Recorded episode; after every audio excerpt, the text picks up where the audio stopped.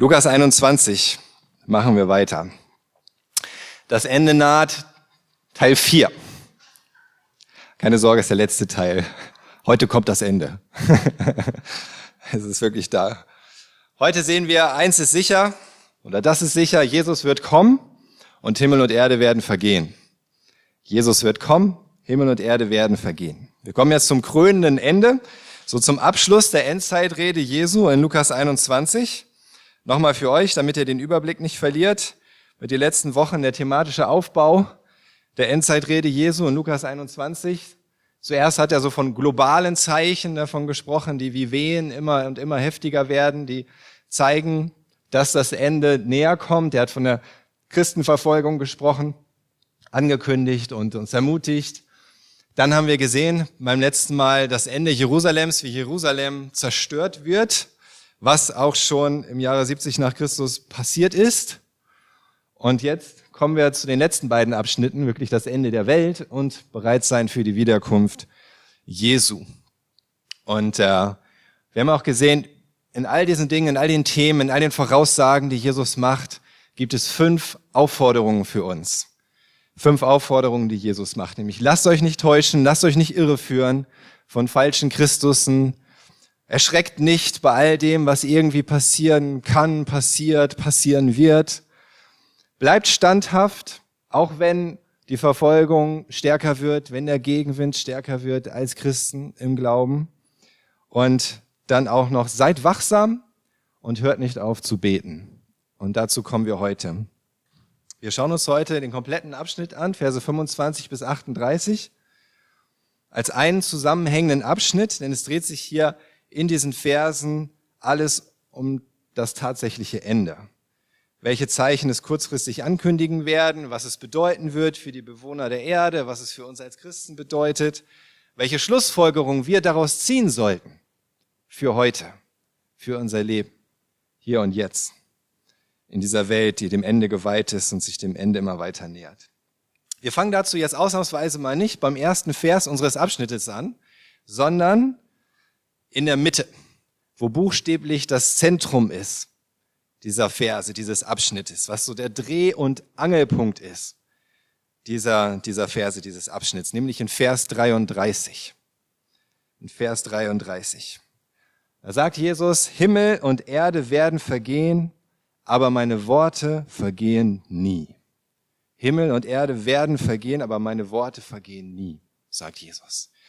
Ich habe das hier schon öfter gesagt, wahrscheinlich mehr als einmal. Ich muss nochmal mit Nachdruck wiederholen. Diese Erde, dieser Himmel, was wir sehen können, das ganze Universum, wie wir es kennen, das wird irgendwann zu Ende gehen. Es hat ein Ende. Nichts in dieser Welt ist ewig. Weder die Erde, noch irgendwas, was auf der Erde ist, noch der Himmel, noch das ganze Universum, der ganze Kosmos mit allen Sternen und Galaxien. Nichts davon ist ewig. Alles kommt irgendwann zu einem Ende. Es ist nichts unvergänglich und es ist auch noch nicht einmal unveränderlich. Das sind Eigenschaften, die allein Gott gehören. Nur er ist unvergänglich, nur er ist unveränderlich, aber eben nicht die Natur, auch nicht die sogenannte unberührte Natur, was die Bibel eigentlich beschreibt als gefallene Schöpfung. Auch das ist nicht unveränderlich und schon erst recht nicht unvergänglich.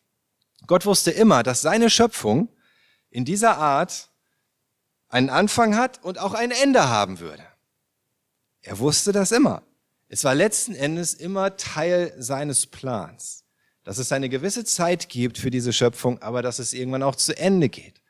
Dass Himmel und Erde vergehen und es irgendwann einen neuen Himmel, eine neue Erde geben wird. Eigentlich unterscheiden sich so die Perspektiven der Bibel und der Astrophysik zum Beispiel an der Stelle gar nicht so sehr in gewisser Weise. Beide sagen, es gab einen Anfang und beide sagen, dass es auch ein Ende geben wird.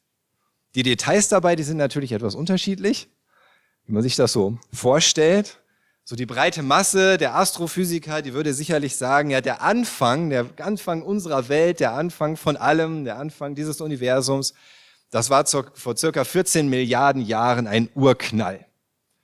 Da gab es eine Singularität, ein, ein einziges, keine Ahnung, winziges etwas so sehr in sich irgendwie konzentriert, dass die Energie unendlich war. Und dann gab es einen großen Knall, im Grunde, diesen Urknall. Und in, in Bruchteilen von Millisekunden ist im Grunde alles so entstanden und hat angefangen, sich auszubreiten und so das Universum zu bilden, was sich jetzt immer noch ausbreitet. Und was da wirklich so geknallt hat, was da explodiert ist, so diese sogenannte Singularität, was da genau passiert ist und warum eigentlich und so weiter, da hört der Konsens schon auf, das weiß eigentlich niemand, da gibt es ganz unterschiedliche Theorien dazu.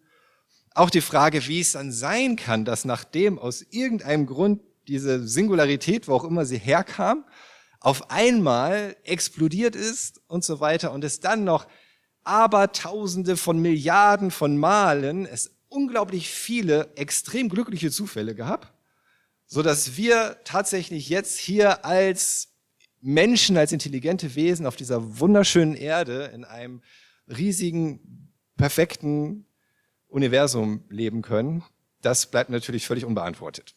Ja, das ist so ein, ein Rätsel im Grunde, einfach ein Rätsel. Die Bibel sagt auch, dass es einen Anfang gab.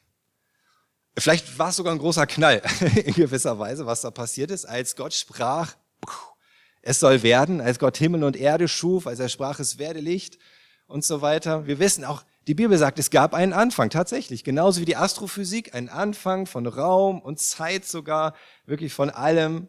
Vorher gab es nichts. Nur Gott. Aber die Bibel sagt eben nicht, dass es irgendwie irgendwoher so eine Singularität kam wie von selbst und dann sich alles von alleine irgendwie äh, sich so ausgebreitet hat, sondern Gott hat es gemacht. Er hat es aus dem Nichts geschaffen. Und er ist ewig. Er hat keinen Anfang, er hat kein Ende. Er muss nicht irgendwo herkommen, sondern er ist eben einfach da und er hat es geschaffen. Beide sagen, es gab einen Anfang und es gab und es gibt ein Ende. Aber was ist jetzt mit dem Ende? Wie unterscheiden sie sich da? Es mag überraschen, aber wisst ihr was? Auch die Wissenschaft sagt wirklich, also die Wissenschaft sozusagen, sagt wirklich, dass es auch ein Ende geben wird. Vielleicht denkst du so, naja, aber das hört sich immer alles so an, als würde das so, so im Grunde ewig so weitergehen. Ja, das ist die Dinge, wie sie schon immer waren sozusagen. Ja, das ist ja alles schon Milliarden Jahre her ja, irgendwie vor, vor viereinhalb Milliarden Jahren soll dann unsere Sonne entstanden sein und seitdem scheint sie halt einfach und es ist schon so lange und es wird bestimmt auch für immer so weitergehen. Aber das stimmt nicht. Das sagt auch nicht die Astrophysik oder der Konsens der Wissenschaftler. Es ist im Grunde völlig unmöglich. Das Ende ist unausweichlich. Jetzt wird es ein bisschen äh, komplizierter, ein bisschen physikalisch sozusagen. Ich verstehe da auch nicht viel von, aber was ich verstanden habe ist, ja, unser Universum ist ein abgeschlossenes System. Davon muss man ausgehen. Es ist ein abgeschlossenes System. Nichts geht rein, nichts geht raus. Ja, auch nach dem Glauben der Astrophysiker gibt es ja auch sonst nichts irgendwie außerhalb davon, vom Universum. Es ist ein abgeschlossenes System. Und in diesem abgeschlossenen System wird nach dem zweiten Hauptsatz der Thermodynamik, ja, die nutzbare Energie immer weiter abnehmen. Also es ist völlig logisch. Ja? Energie nimmt ab. Im Grunde kommt alle Energie hier im Universum durch Temperaturunterschiede zustande. Ja, die Sonne, da ist Hitze drin. Hitze bewirkt die Reaktionen in der Sonne. Die Reaktionen in der Sonne bewirken wiederum Hitze und, und dass es leuchtet und so weiter. Aber irgendwann sind diese Reaktionen vorbei und es gibt keine Wärme mehr von der Sonne und dann gibt es auch hier auf der Erde keine Energie mehr. Im Grunde. Das nimmt alles, das nimmt alles ab. Und irgendwann sind alle Sonnen erloschen. Ich habe mal ein Bild von der Sonne mitgebracht. Äh, das sind mal Sonne, Mond und Erde. Äh, Erde, Mond? Nee, Mond. Also je nachdem von der Perspektive. Ich glaube, das soll die Erde sein. Und das Kleine der Mond. Genau. Ja. Ähm, die Sonne. War auch ein Bild. Nochmal. Also Sonne selbst, oder? Ja, genau. Super. Richtig. Die Sonne. Ein riesiger, leuchtend, glühender Feuerball. Aber irgendwann hört diese Sonne auch auf zu scheinen. Das wird passieren. Auch alle Sonnen im Universum hören irgendwann auf. Irgendwann ist das Material aufgebraucht. Auch so eine Sonne ist kein Perpetuum mobile, was einfach für immer und immer und immer einfach weiterläuft. Das funktioniert nicht. Irgendwann ist es damit vorbei. Nach den Berechnungen der Wissenschaftler ungefähr so in fünf Milliarden Jahren, ist noch eine Weile hin, ja, zugegeben, aber irgendwann wäre es definitiv vorbei. Und das mit allen Sonnen im Universum. Und dann gibt es keinerlei Energie mehr. Dann wird nichts mehr passieren. Irgendwann gibt es überhaupt keine Temperaturunterschiede mehr. Es wird keine physikalische Arbeit mehr verrichtet. Es gibt gar nichts mehr. Gar nichts. Alles nur noch, das ganze Universum komplett im Grunde kalt und tot. Das ist die Perspektive der Wissenschaft. So wird das Universum zu Ende gehen. Würde es zu Ende gehen. Spätestens in ein paar Milliarden Jahren. Allerdings braucht uns das gar nicht interessieren, was in fünf Milliarden Jahren wäre, denn die Sonne, die bleibt auch nicht unveränderlich bis dahin, sondern die wird immer heißer und heißer, die Sonne. Wusstest du das? Sie wird immer, immer heller und immer heißer. Sie ist jetzt schon, ich glaube, 40, 50 Prozent heißer als am Anfang, als sie angefangen hat zu scheinen. Und ich habe hier ein Zitat von der Welt.de. Die Sonne wird heißer und heißer und sie wird sich ausdehnen. Schon heute strahlt sie um 40 bis 50 Prozent stärker als zu Beginn. Das kann für die Erde bedrohlich werden. Dann werden schon in einer Milliarde Jahren die Ozeane verdampfen, die Ultraviolettstrahlen die Wassermoleküle spalten, der Wasserstoff nötig für den Zellaufbau der Lebewesen verschwindet in den Weltraum. Also brauchen gar nicht schauen, was vielleicht in fünf Milliarden Jahren wäre, schon in spätestens einer Milliarden Jahren wäre hier auch alles tot, weil die Sonne dann einfach zu heiß wird. Ja, dann ist eine Erderwärmung von 1,5 Grad nicht mehr so relevant. Ja, es wird dann schon vorher schon um locker 30 Grad bis zu 100 Grad wärmer im Durchschnitt hier auf der Erde als im Moment. Also das, das war's dann. Ja, dann gibt es auch dann sowieso nichts mehr. Das Interessante ist, dass es ja so schwer ist, sich mit diesem Gedanken abzufinden, ja, dass es tatsächlich sein könnte, dass hier irgendwann mal wirklich alles vorbei ist, dass es wirklich schon Überlegungen gibt, Forschungsprojekte, Pläne bei der NASA zum Beispiel, wie man in dieser Zeit, die man hat, bis die Sonne zu heiß wird, das schaffen könnte, die Erde aus ihrer Umlaufbahn etwas rauszubringen, sodass sie sich weiter entfernt von der Sonne. Und da gibt es Überlegungen, wenn man irgendeinen Kometen einfangen könnte, der hätte idealerweise so, eine, so einen Radius von 100 Kilometer, der mal irgendwo vorbeigeflogen kommt und den so durch Atomraketen beeinflussen könnte, dass er in eine Ellipse kommt um den Jupiter und um die Erde und ungefähr eine Million Mal so um die Erde sich dreht, dann würde die Schwerkraft dieses Kometen die Erde Stück für Stück in der Umlaufbahn weiter rausziehen von der Sonne sodass wir dann, wenn die Erde dann in einer Milliarde Jahre eigentlich schon verdampft wäre, weiter hübsch hier leben können. Das ist doch ein toller Plan, oder? Das ist so gut, dass man sich da jetzt schon Gedanken drüber macht, finde ich so, oder? Weil man kann sich nicht mit dem Gedanken abfinden, dass es tatsächlich feststehen soll, dass spätestens in einer Milliarde Jahre hier auf der Erde alles vorbei ist. Denn rein physikalisch betrachtet ist auch diese Option, einfach sich einen anderen Planeten zu suchen, ziemlicher Müll. Denn erstens ist noch nie irgendwie so ein Planet entdeckt worden, der vielleicht so sein könnte, ist extrem unwahrscheinlich eigentlich, dass es noch so einen Planet gibt wie die Erde. Man müsste mit Überlichtgeschwindigkeit fliegen, was nach allen physikalischen Erkenntnissen völlig unmöglich ist. Also bleibt ja nur noch die Erde irgendwie zu retten. Unsere Mutter Erde. Ja, sonst sind wir alle tot. Das Problem ist, lange hilft das auch nicht, denn nachdem die Sonne so einen bestimmten Höhepunkt erreicht hat, wird sie immer kälter wieder. Ja, und, und irgendwann wird es dann wieder viel zu kalt auf der Erde. Gleichzeitig leuchtet die Sonne dann aber nach allen Berechnungen immer heller, obwohl sie kälter wird, sodass sie irgendwann 200 mal heller ist und größer als im Moment. Das heißt, der halbe Himmel wäre voll mit Sonne, mit unglaublich krassem Licht. Und das könnte man auch nicht mehr leben. Im Grunde. dann wäre schon sowieso schon alles vorbei. Also so oder so, wer kommt da einfach nicht drum rum? Ja, das bleibt nicht für immer, es ist vergänglich. Selbst die Astrophysik weiß, das hier geht irgendwann zu Ende. Und das können wir nicht begreifen. Wir wollen es nicht akzeptieren. Wir wollen eigentlich immer, dass alles so bleibt, wie es ist. und wir brauchen diese Perspektive. Es muss doch so bleiben, wie es ist. Wir müssen unsere Zukunft sichern, sozusagen. Aber deswegen betont Jesus, dass da schon so sehr Himmel und Erde werden vergehen. Es geht vorbei. Und das nicht so, wie sich die Astrophysiker das vorstellen, sondern in viel, viel früher und dramatischerer Art und Weise. Und wie schauen wir uns gleich noch an. Aber was bleibt? Jesus sagt, meine Worte vergehen nie. Meine Worte vergehen nie. Und das ist ein interessanter Vergleich, oder? Auf der einen Seite Himmel und Erde, auf der anderen Seite Jesu Worte. Warum stellt er das so gegenüber? Himmel und Erde, Jesu Worte. Weil Himmel und Erde wirklich das ist, worauf wir wahrscheinlich am meisten bauen. Das ist das, was uns am sichersten scheint. Die Erde, fester Grund, ja, das ist die, die, die, die schwebt hier durch den Weltraum, das ist unser Fels sozusagen, auf dem wir leben, ja, die Sonne, die uns Licht gibt, die uns Wärme gibt, das Universum, ja, das ist, das ist das, worauf wir bauen. Wenn es, wenn es etwas gibt, das unveränderlich ist, worauf man sich verlassen kann, dann ja wohl das, oder? Himmel und Erde, das, das, das wird doch nicht vergehen, doch es wird vergehen. Und Jesus sagt, Himmel und Erde, darauf könnt ihr euch nicht verlassen, aber auf meine Worte könnt ihr euch verlassen. Himmel und Erde, die können euch nicht wirklich sagen, wo ihr herkommt oder wo ihr hingeht. Die geben keine Antwort. Aber Jesus gibt uns die Antwort. Gott gibt uns die Antwort.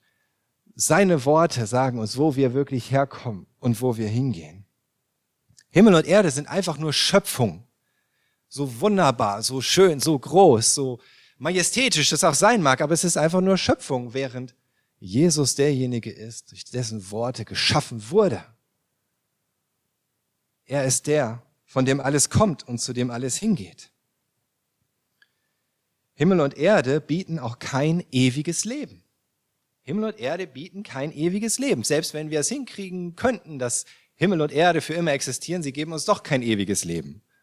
Und wir werden hier auf der Erde kein ewiges Leben finden durch irgendwelche Technologien oder, oder Medizin oder Fortschritt oder irgendetwas. Nein, nur Jesu Worte sind Worte des ewigen Lebens, sagt Petrus. Du hast Worte des ewigen Lebens. Und wenn wir danach suchen, was verheißt uns denn wirklich eine Zukunft, dann ist das nicht die Erde und nicht der sichtbare Himmel, nicht das Universum. Das ist nicht unsere Zukunft, sondern was uns Zukunft verheißt, sind Jesu Worte. Das, was er uns sagt, was er uns offenbart, was er uns über uns, über Gott sagt. Himmel und Erde sind vergänglich und unvollkommen, aber Jesu Worte sind unvergänglich und vollkommen. Das ist genau das Gegenteil. Darauf können wir uns verlassen, egal wie sehr wir uns bemühen, egal wonach wir suchen, in diesem, auf dieser Erde oder in diesem Himmel. Manche hoffen ja auch, dass die Erlösung irgendwie aus dem Weltraum kommt, so wie das Leben vielleicht aus dem Weltraum kam auf die Erde, wo man auch kein Problem mit gelöst hat. Aber so, so kommt vielleicht dann auch die Rettung aus dem Weltraum. Irgendeiner weiß, aber das ist nicht, das ist nicht die Lösung, egal wie sehr wir danach forschen werden und suchen. Himmel und Erde keine Sicherheit im Himmel und Erde, keine Technologie im Himmel und auf der Erde, keine Ideologie, keine Philosophie, nichts von alledem. Darauf können wir bauen. Auf nichts davon können wir bauen. Sondern auf das, was Jesus uns sagt, auf jedes einzelne Wort aus seinem Mund. Daraus, darauf können wir felsenfest vertrauen. Darauf können wir bauen. Das ist unsere Hoffnung. Und deswegen ist das so relevant für uns, was Jesus über das Ende der Welt und seine Wiederkunft sagt. Egal wie weit weg das zu sein scheint, egal wie unvorstellbar das vielleicht auch für dich ist. Vielleicht schon das, was ich gerade gesagt habe über das, was in Milliarden oder Milliarden von Jahren passieren würde. Und vor allen Dingen wahrscheinlich das, was Jesus sagt, was tatsächlich passieren wird. Und zwar schon deutlich früher. Und trotzdem ist es so wichtig. Und jetzt fangen wir an in einem Abschnitt ab Vers 25. Lukas 21 ab Vers 25, an Sonne, Mond und Stern werden Zeichen erscheinen. Und auf der Erde werden die Völker in Angst und Schrecken geraten und weder aus noch einwissen vor dem tobenden Meer und seinen Wellen. In Erwartung der schrecklichen Dinge, die noch über die bewohnte Erde kommen, werden die Menschen vor Angst vergehen, denn sogar die Kräfte des Himmels werden aus dem Gleichgewicht geraten. Gerade diese Dinge, die uns so kostbar sind und auf die wir am meisten bauen, die uns die meiste Sicherheit versprechen, gerade diese Dinge, die werden ins Wanken geraten. Sonne, Mond, Sterne, Meer, Erde, all diese Kräfte des Himmels, das wird auf einmal völlig aus den Fugen geraten. Es wird sich dramatisch verändern. Es wird unberechenbar, bedrohlich, erschreckend, gefährlich, sagt Jesus. Was da genau passieren wird oder wie wir uns das genau vorzustellen haben, das ist offensichtlich schwer zu beschreiben.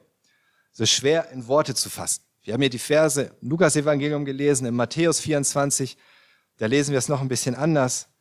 Matthäus 24, 29, da ist es doch unmittelbar nach dieser schrecklichen Zeit wird sich die Sonne verfinstern und der Mond wird nicht mehr scheinen. Die Sterne werden vom Himmel stürzen und die Kräfte des Himmels aus dem Gleichgewicht geraten. Das heißt, diese Zeichen, die man sehen wird, es wird auch was damit zu tun haben, dass die Sonne anfängt, sich zu verdunkeln, dass, dass der Mond auch nicht mehr scheint. In der Offenbarung 6 wird es auch beschrieben, wieder mit leicht anderen Worten. Offenbarung 6, Verse 12 und 13. Als das Lamm das sechste Siegel aufbrach, erschütterte ein schweres Beben die Erde. Die Sonne wurde dunkel wie ein Trauersack und der Mond erschien auf einmal rot wie Blut.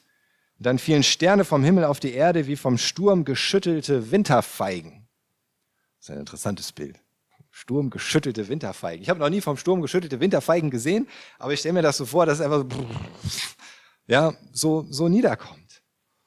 Und in Jesaja 24, da heißt es sogar, dass die Erde zerreißen wird. Sie wird erbeben und zerreißen die Erde. Es wird nicht einfach nur wie ein Erdbeben sein, auch nicht wie ein starkes Erdbeben. Es wird noch viel mehr sein.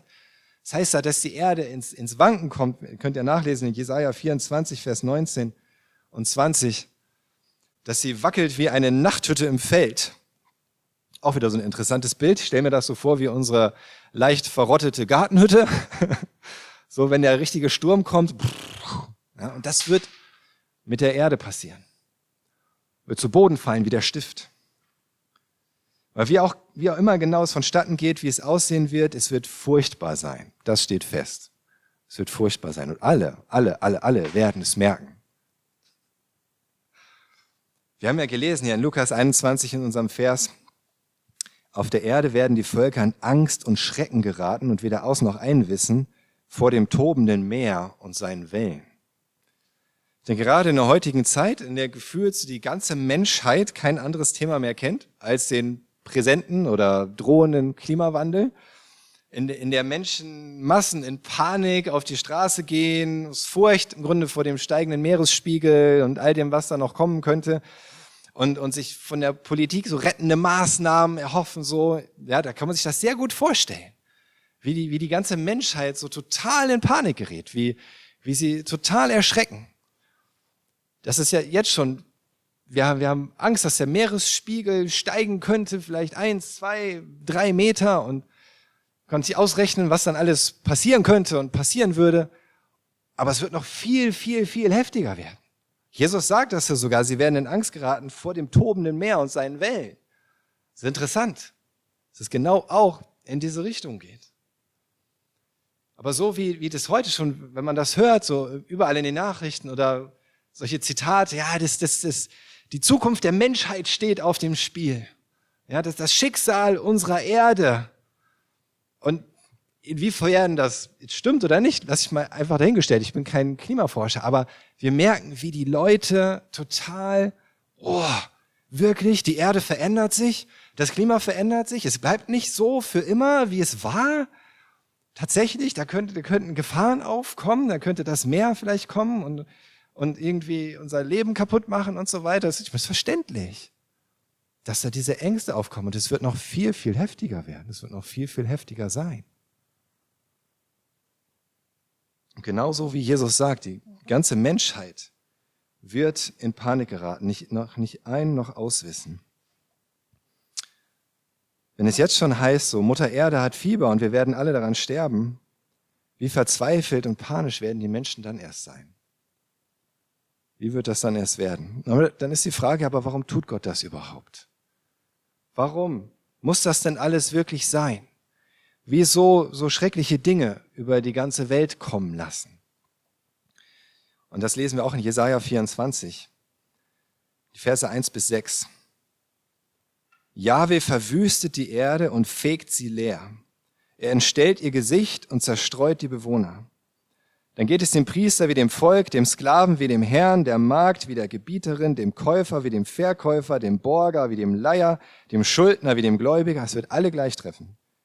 Die Erde wird völlig leer und ausgeplündert sein, denn Jahwe hat das Urteil gefällt. Die Erde verfällt und verfault, der Weltkreis verwelkt und auch die Mächtigen gehen ein. Entweiht liegt die Erde unter ihren Bewohnern, denn sie haben Gottes Gesetz übertreten, seine Ordnungen missachtet und den ewigen Bund ungültig gemacht. Darum hat der Fluch die Erde versehrt und die Bewohner büßen für ihre Schuld. Sie schwinden dahin, von Glut verzehrt, von den Menschen bleibt nur ein winziger Rest. Was Gott hier schon deutlich macht bei Jesaja, 600 Jahre vor Jesus, es kann nicht so weitergehen. Sagt, die Menschen haben die Erde entweiht, beschmutzt, besudelt. Sie übertreten Gottes Gebote, sie kümmern sich nicht um seinen Willen, sie übertreten den ewigen Bund, sagt Jesaja hier. Der ewige Bund. Wisst ihr, was der ewige Bund ist? Der ewige Bund ist nicht der Bund Gottes mit Israel, der Bund vom Sinai. Das ist nicht der ewige Bund, denn hier geht es um alle Völker, hier geht es um die ganze Erde. Wann hat Gott mit der ganzen Menschheit einen ewigen Bund geschlossen? Bei Noah. Da hat Gott mit der gesamten Menschheit einen ewigen Bund gesprochen. Nach der Sintflut hat Gott diesen Bund mit Noah und seinen Nachkommen geschlossen. In 1. Mose 9, 16 bis 17. 1. Mose 9, 16 bis 17. Da lesen wir was von dem Bund, das kennt ihr sicherlich auch. Der Regenbogen wird in den Wolken stehen und ich werde ihn ansehen und an den ewigen Bund denken, den ich mit euch und allen Lebewesen auf der Erde geschlossen habe. Und dieser Bogen, sagte Gott zu Noah, ist das Zeichen für den gültigen Bund. Das ist der sogenannte ewige Bund im Alten Testament. Den hat der Herr Jahwe mit Noah, mit der gesamten Menschheit geschlossen. Ein Bund, dass Gott die Menschheit nicht noch einmal durch eine Flut vernichten wird. Das Zeichen dafür ist der Regenbogen. Dafür ist der Regenbogen das Zeichen, nicht für irgendwas anderes. wir hatten den schon lange vorher. Das ist das Zeichen des Regenbogens. Aber dieser Bund beinhaltet auch, dass die Menschen Gottes Geboten folgen sollen. Ganz besonders dadurch, dass kein unschuldiges menschliches Blut vergossen wird. In 1. Mose 9, die Verse 5 bis 6, da heißt es, euer eigenes Blut darf auf keinen Fall vergossen werden, denn ich wache darüber und werde es wieder einfordern, vom Tier genauso wie vom Menschen. Ich werde Rechenschaft für das Leben jedes Menschen fordern. Wer das Blut vom Menschen vergießt, durch Menschen werde vergossen sein Blut. Denn der Mensch ist zum Abbild Gottes gemacht. Gewalttaten, Kriege, Morde, Abtreibung und so weiter und so weiter. Das ist alles überall, ständig wird auf der Erde unschuldiges Blut vergossen. Jeden Tag. Zehntausendfach. Vielleicht sogar noch mehr. Das entweiht die Erde. Deswegen heißt es in Jesaja, die Erde ist entweiht. Dazu noch alle anderen Untaten die genauso in diesem Bund mit eingeschlossen sind. Dieses Morden ist ja nur die Spitze des Eisberges. Alles andere, was nicht Gottes Willen entspricht, wo wir Menschen lieblos handeln gegenüber einander, wo wir rebellisch sind gegenüber Gott und seinen, seinem Willen. Alles summiert sich auf und Gott sagt, irgendwann ist das Maß voll. Irgendwann ist das Maß voll. Irgendwann muss es ein Ende haben. Irgendwann heißt es, es reicht. Und es ist auf der einen Seite natürlich so, dass jeder von uns individuell für seine Sünde vor Gott gerade stehen muss. Jeder einzelne Mensch auf dieser Erde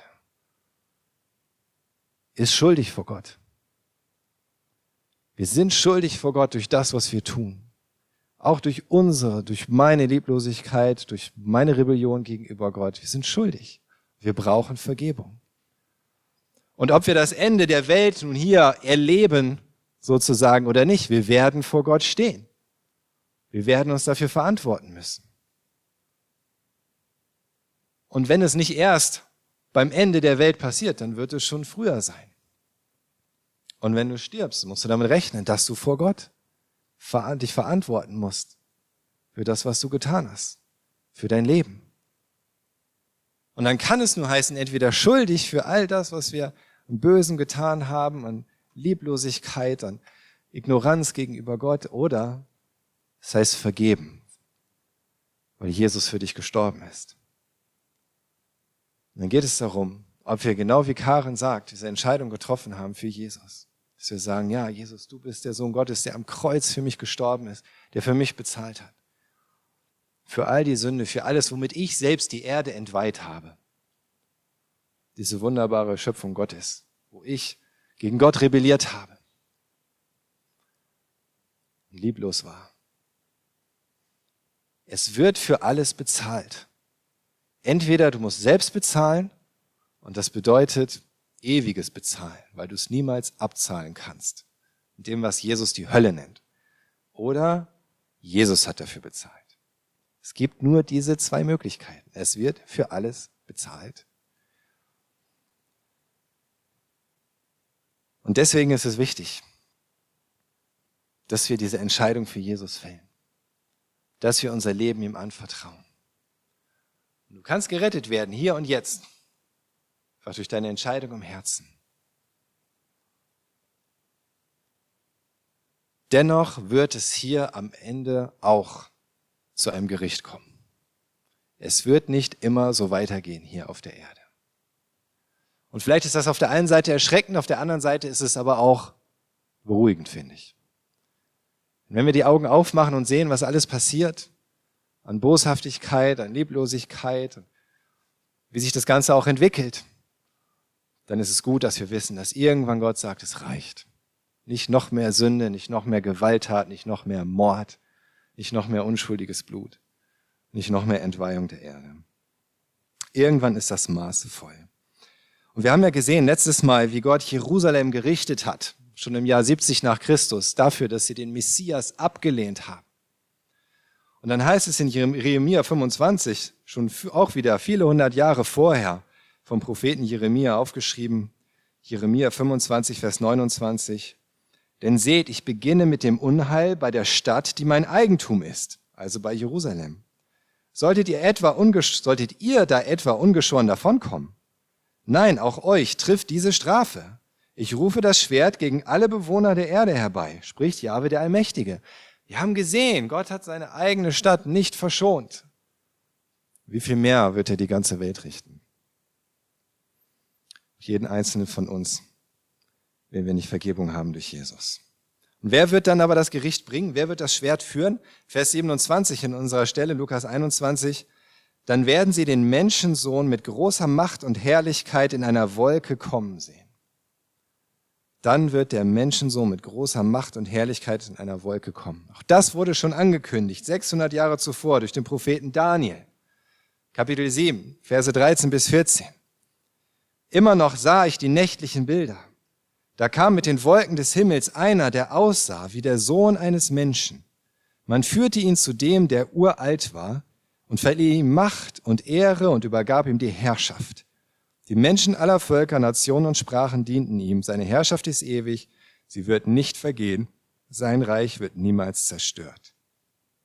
Da ist das schon angekündigt, dass dieser, der aussieht wie der Sohn eines Menschen, der Menschensohn, dass er kommt, um die Herrschaft einzunehmen. Menschensohn ist die Bezeichnung, die Jesus für sich selbst am häufigsten gebraucht.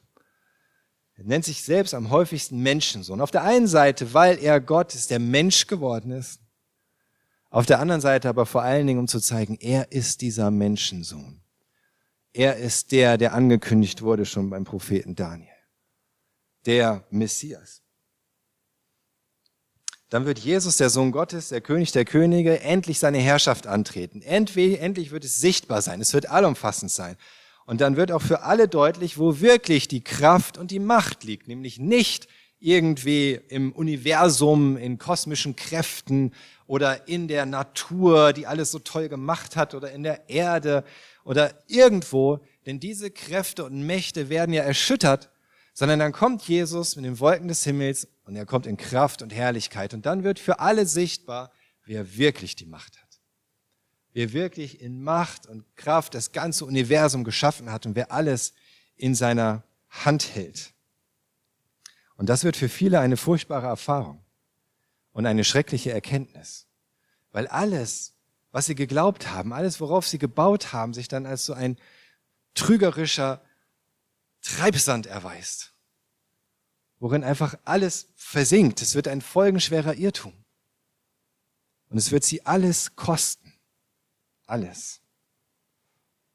Das heißt in der Offenbarung 6, die Verse 15 bis 17, da versteckten sich die Könige der Erde, die Herrscher und die Generäle, die Reichen und die Mächtigen, aber auch alle anderen Menschen, Sklaven wie Freie. Sie verstecken sich in Höhlen und Felsspalten und flehten die Berge und Felsen an, fallt auf uns und verbergt uns von den Blicken dessen, der auf dem Thron sitzt und vor dem Zorn des Lammes.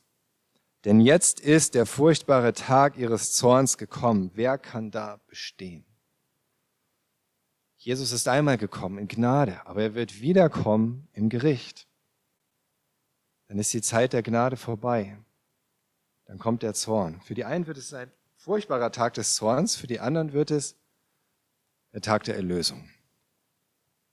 Das heißt weiter, Lukas 21, Vers 28. Wenn das alles anfängt, dann hebt den Kopf und richtet euch auf, denn dann ist eure Erlösung nicht mehr weit. Jesus gebrauchte noch einen Vergleich. Seht euch den Feigenbaum oder irgendeinen anderen Baum an. Wenn sie ausschlagen, wisst ihr, dass es bald Sommer wird. Genauso ist es, wenn ihr seht, dass diese Dinge geschehen, dann ist das Reich Gottes ganz nah. Dann ist das Reich Gottes ganz nah. Er sagt, dann ist eure Erlösung nah, dann ist das Reich Gottes ganz nah. Bei den Dingen, die Jesus zuvor angekündigt hatte, in unserem ersten Abschnitt, globale Zeichen, Erdbeben, Seuchen, Kriege und so weiter. Das waren Zeichen, da hat Jesus gesagt, ja, das wird kommen, das wird wie wehen, auch immer stärker, aber das ist noch nicht das Ende. Das ist noch nicht das Ende. Da weiß man noch nicht, wann kommt das zu einem Höhepunkt, wann kommt das zu einem Abschluss. Aber wenn die Zeichen passieren, von denen Jesus jetzt spricht, an Sonne, Mond, Kräfte des Himmels. Die Erde gerät ins Wanken. Die ganze Menschheit wird in Schrecken geraten. Dann, dann wissen wir, dass das Ende unmittelbar bevorsteht. Alles andere, wann das wohl passieren wird, wann das sein wird, bleibt pure Spekulation.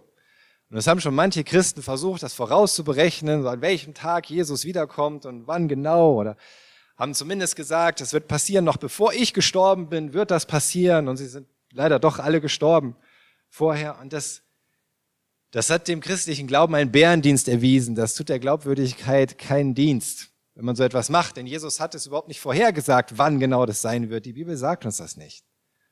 Das bleibt alles Spekulation. Aber wenn diese kosmischen Zeichen geschehen, Sonne, Mond, Sterne, die Erde bebt, dann wissen wir, jetzt ist es soweit.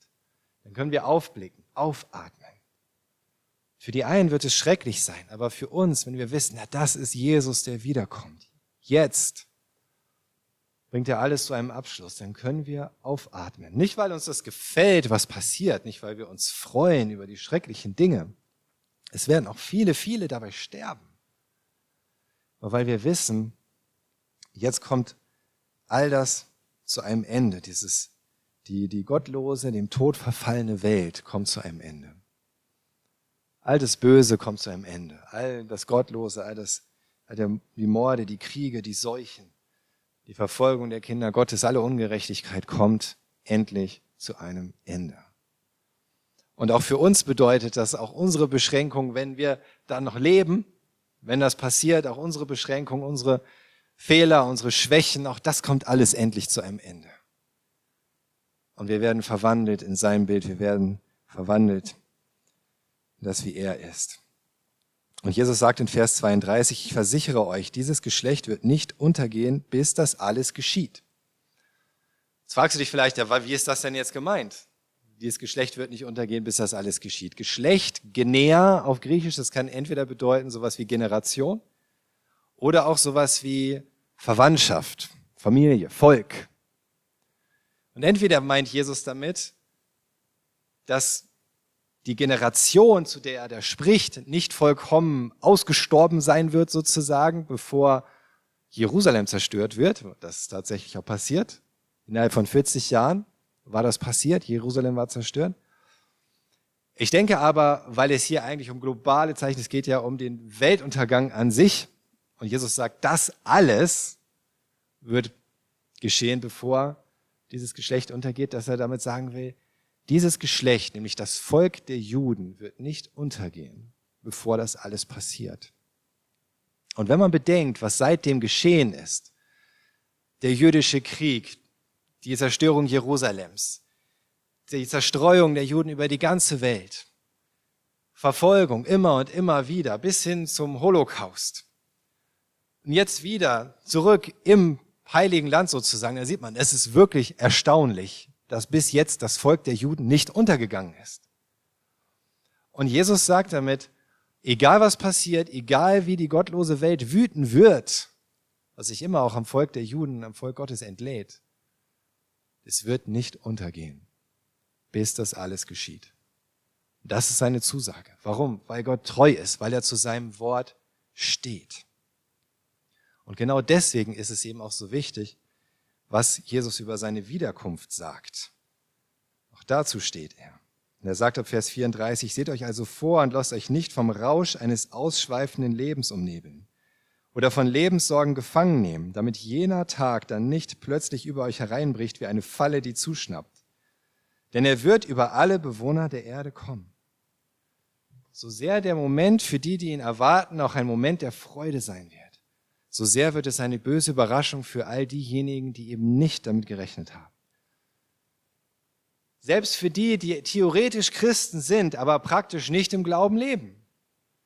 Für die, die für sich selbst leben, die vielleicht sagen, ja, ich glaube auch irgendwie an Gott oder ich gehe auch in die Kirche oder ja, Jesus war auch ein ganz toller, aber trotzdem lebe ich für mich selbst, ich lebe für mein Vergnügen, ich lebe für meine Bequemlichkeit, ich lebe für mein Wohlfühlen oder auch einfach nur für die alltäglichen Sorgen, ohne wirklich nach Jesus zu fragen.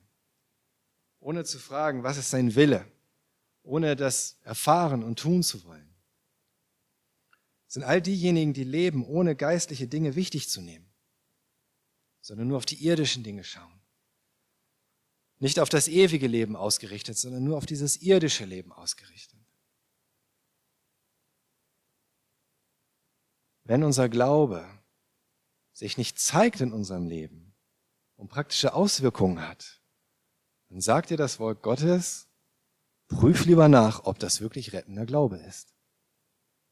Ist das wirklich rettender Glaube? Sagt Jakobus. Und wenn Jesus sagt, hier, seid wachsam, seid bereit, damit das nicht über euch kommt wie eine Falle, die zuschnappt, dann meint er auch genau das damit. Ruh dich nicht aus darauf, dass du vielleicht irgendwann mal behauptet hast, du bist Christ. Ruh dich nicht aus darauf, dass du vielleicht regelmäßig in Gottesdienst gehst oder ja, den Dingen schon so irgendwie zustimmst oder christliche Werte für gut erachtest oder eine schöne Bibel im Regal stehen hast oder irgendetwas in der Art. Sondern frag dich, worum geht es in deinem Leben? Worauf bist du ausgerichtet? Heißt das, ich muss jetzt nur noch aktiv sein, immer geistliche Dinge tun sozusagen. Ich darf nicht ausruhen, ich darf nichts tun, was Freude macht. Ich darf auf gar keinen Fall zwischendurch mal Spaß haben oder so. Nein, natürlich nicht. Ausruhen. Ja, auch mal die Zeit genießen, zum Beispiel die Gemeinschaft auch mit Familie und Freunden. Etwas tun, was dir Spaß macht, das ist nicht an sich böse. Musst du in solchen Momenten Angst haben, dass jetzt Jesus wiederkommen könnte? Nein musst nicht Angst haben, dass Jesus gerade in dem Moment wiederkommt, wo du ausnahmsweise mal im Kino bist. Oder so. Du denkst, Hauptsache nicht jetzt. Nein, natürlich nicht. Es ist wichtig, das zu verstehen und zu lernen. Jesus hat ja nicht gesagt, dass alles, was auch einfach mal Freude macht oder entspannend ist, falsch wäre. Das ist auch wichtig.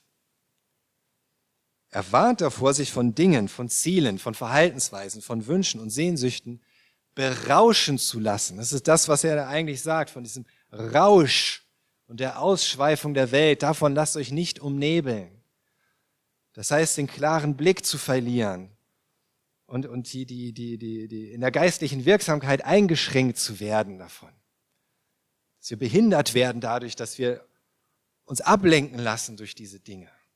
Dass es wirklich unser Herz rumzieht in gewisser Weise. So die schönen Dinge, die Gott uns schenkt, dankbar anzunehmen und auch mal zu genießen, auch wenn es nicht effektiv erscheint, das im richtigen Maß, mit der richtigen Herzenseinstellung, das ist auch zu seiner Ehre. Wie willst du Gott für all die Dinge danken, wenn du dich nie an ihnen erfreust? Oder? Klar, das gehört auch mit dazu.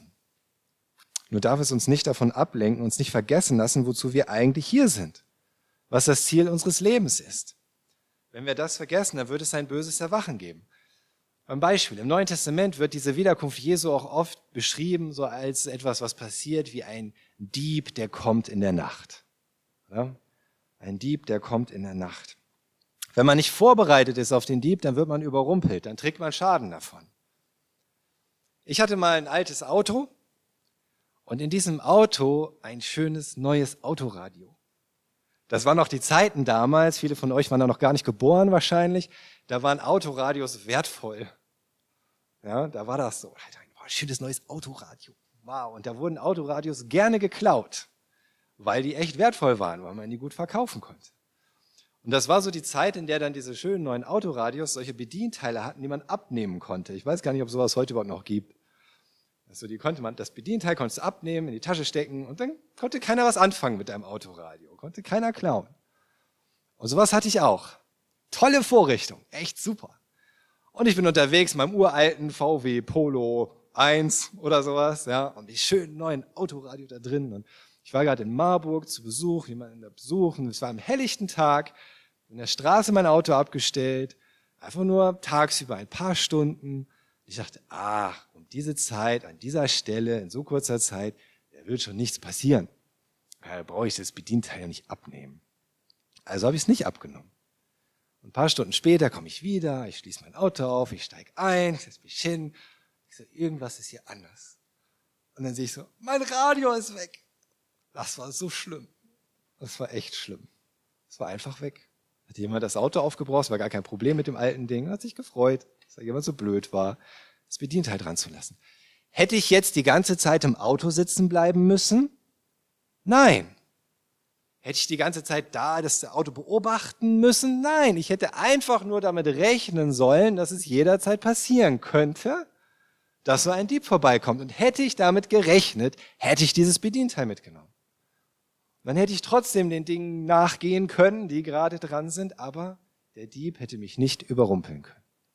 Genauso ist das auch. Du musst nicht jetzt jede einzelne Sekunde dich fragen, kommt Jesus jetzt wieder? Was mache ich gerade? Was mache ich gerade? Oder sowas. Ja, das ist völliger Quatsch, das ist ein Zerrbild.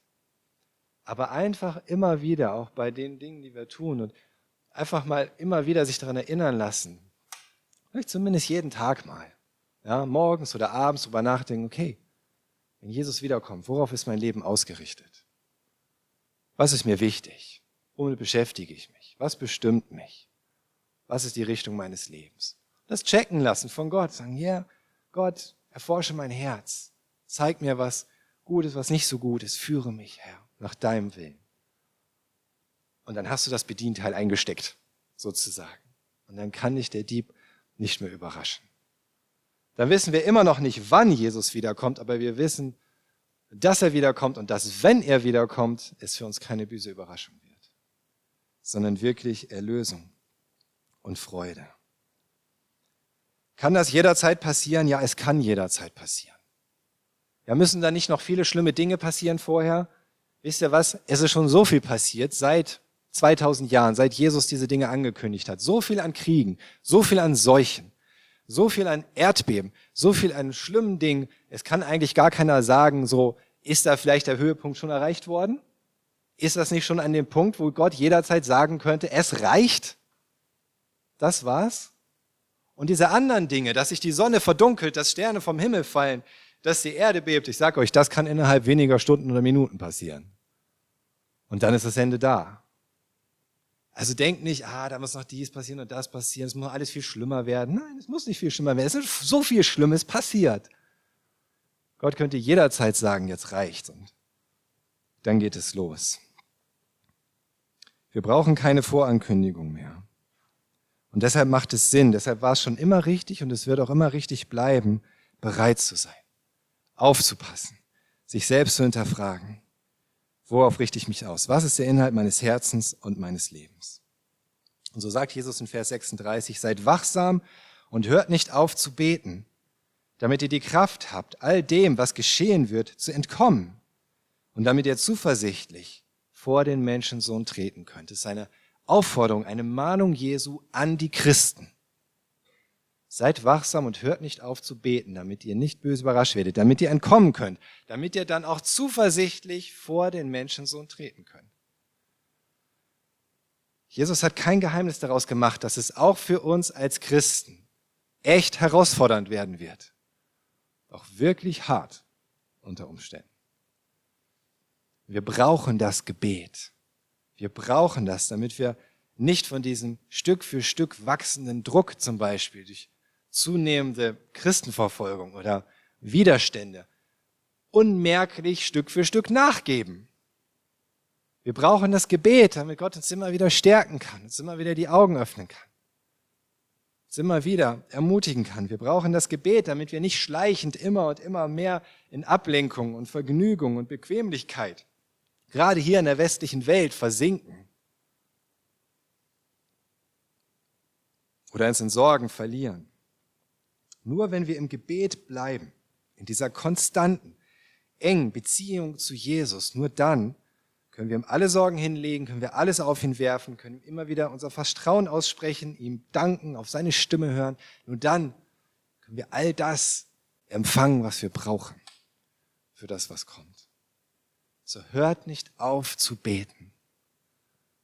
Beten ist so wichtig. Und wenn du siehst, ah, es passieren Dinge in dieser Welt, die sind bedrohlich oder wow, da kannst du dir vorstellen, das führt in die und die Richtung und es, es geht dem Ende nahe, dann bete noch mehr.